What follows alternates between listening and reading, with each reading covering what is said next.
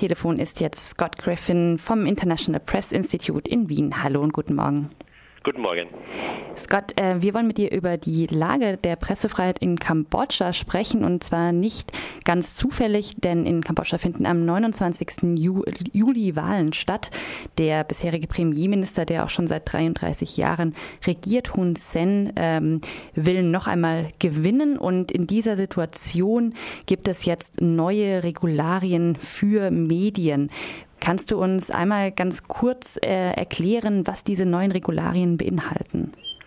Genau, also das sind, äh, wie, wie Sie gesagt haben, die Wahl findet äh, diesen Monat statt und äh, es gibt äh, neue Einschränkungen für die Berichterstattung über die Wahl, zum Beispiel, dass äh, Zeitungen äh, dürfen nicht Artikel veröffentlichen die beispielsweise die politische oder soziale Stabilität im Land in Frage stellen. Äh, Journalisten dürfen auch, äh, das ist ein Zitat, äh, ihre eigenen Ideen äh, verwenden, um äh, zu Schlussfolgerungen über die Wahl zu kommen.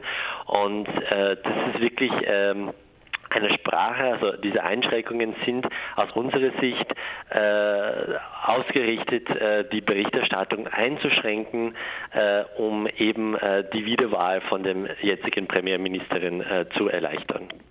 Jetzt heißt es ähm, in der letzten ähm, sozusagen Neuregelung, dass es eine neue Direktive gibt, die sich speziell gegen Fake News auf äh, Websites und ähm, Social Media Plattformen richtet, die mit einer relativ hohen Strafe belegt werden.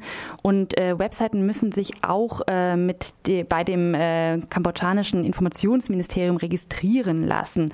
Ähm, diese Direktive ist, schon in Kraft. Ähm, was bedeutet denn der Begriff Fake News? News in so einem Kontext? Wie wird er denn hier von der Regierung, von den Behörden verwendet? Naja, genau das ist die Frage, was bedeutet äh, Fake News? Und natürlich, jeder hat eine andere Definition von, dieser, von diesem Begriff.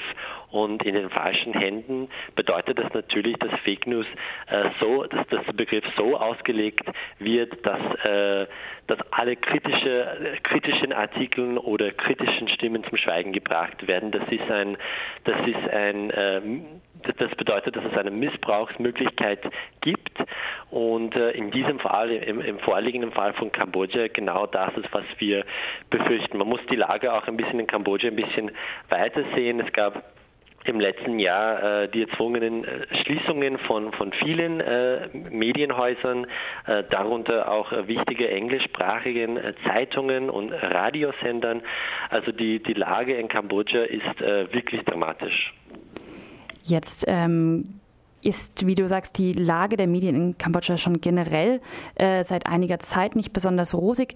Dieser Fake News, äh, dieser neue Fake News äh, Regel, die schließt sich laut Aussage ähm, der Behörden an, an einen Zitat globalen Kampf gegen Fake News. Ähm, es gibt äh, oder es werden auch mehrere Gesetzesvorhaben in äh, beispielsweise Singapur und den Philippinen äh, debattiert. In Thailand gibt es einen ähnlichen Paragraphen. Wie siehst du denn ähm, diesen sogenannten Kampf gegen äh, Fake News, diesen globalen Kampf? Breitet sich da eine Art ähm, repressives Instrument aus, das diesen Begriff immer mehr für sich ähm, beschlagnahmt? Ja, nun, ähm, man kann das äh, aus zwei Perspektiven sehen. Auf der anderen Seite stimmt es natürlich, dass äh, viele Regierungen, auch demokratische Regierungen, Sorgen darüber machen, also über den Einfluss von Propaganda, äh, vor allem von ausländischen Propaganda, die wirklich ähm, stören will und demokratische Prozesse in, Fragen, in Frage stellen will. Von dem her ist es nicht von vornherein ähm, äh, nicht legitimiert, über dieses Problem zu sprechen. Auf der anderen Seite sehen wir durchaus, dass, äh, und das ist auch, glaube ich, eine Auswirkung von, von, von der Wahl von Trump und von seiner Rhetorik, dass Fake News auch eine sehr äh, einfache, äh, einfache Möglichkeit, also diese, dieser Begriff ähm, bietet eine einfache Möglichkeit, ähm, äh, kritischen Journalismus zu unterminieren und in Frage zu stellen. Und wie gesagt, in den falschen Händen ist es wirklich eine Gefahr. Denn äh, wenn man zum Beispiel nach Frankreich blickt, wo äh, jetzt ein neues Gesetz in Kraft äh, getreten ist, natürlich kann man argumentieren, dass, äh, dass dieses Gesetz zwar Probleme beinhaltet, aber ja gut, das ist jetzt vielleicht in nicht so schlechten Händen, aber man weiß nicht, äh, wer jetzt dann in Zukunft an die Macht kommt.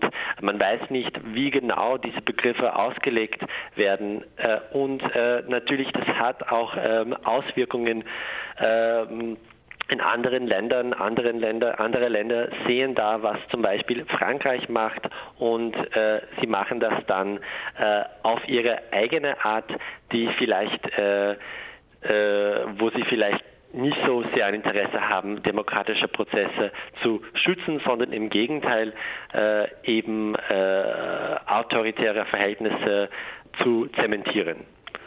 Das sagt Scott Griffin vom International Press Institute in Wien. Vielen Dank für das Interview. Dankeschön.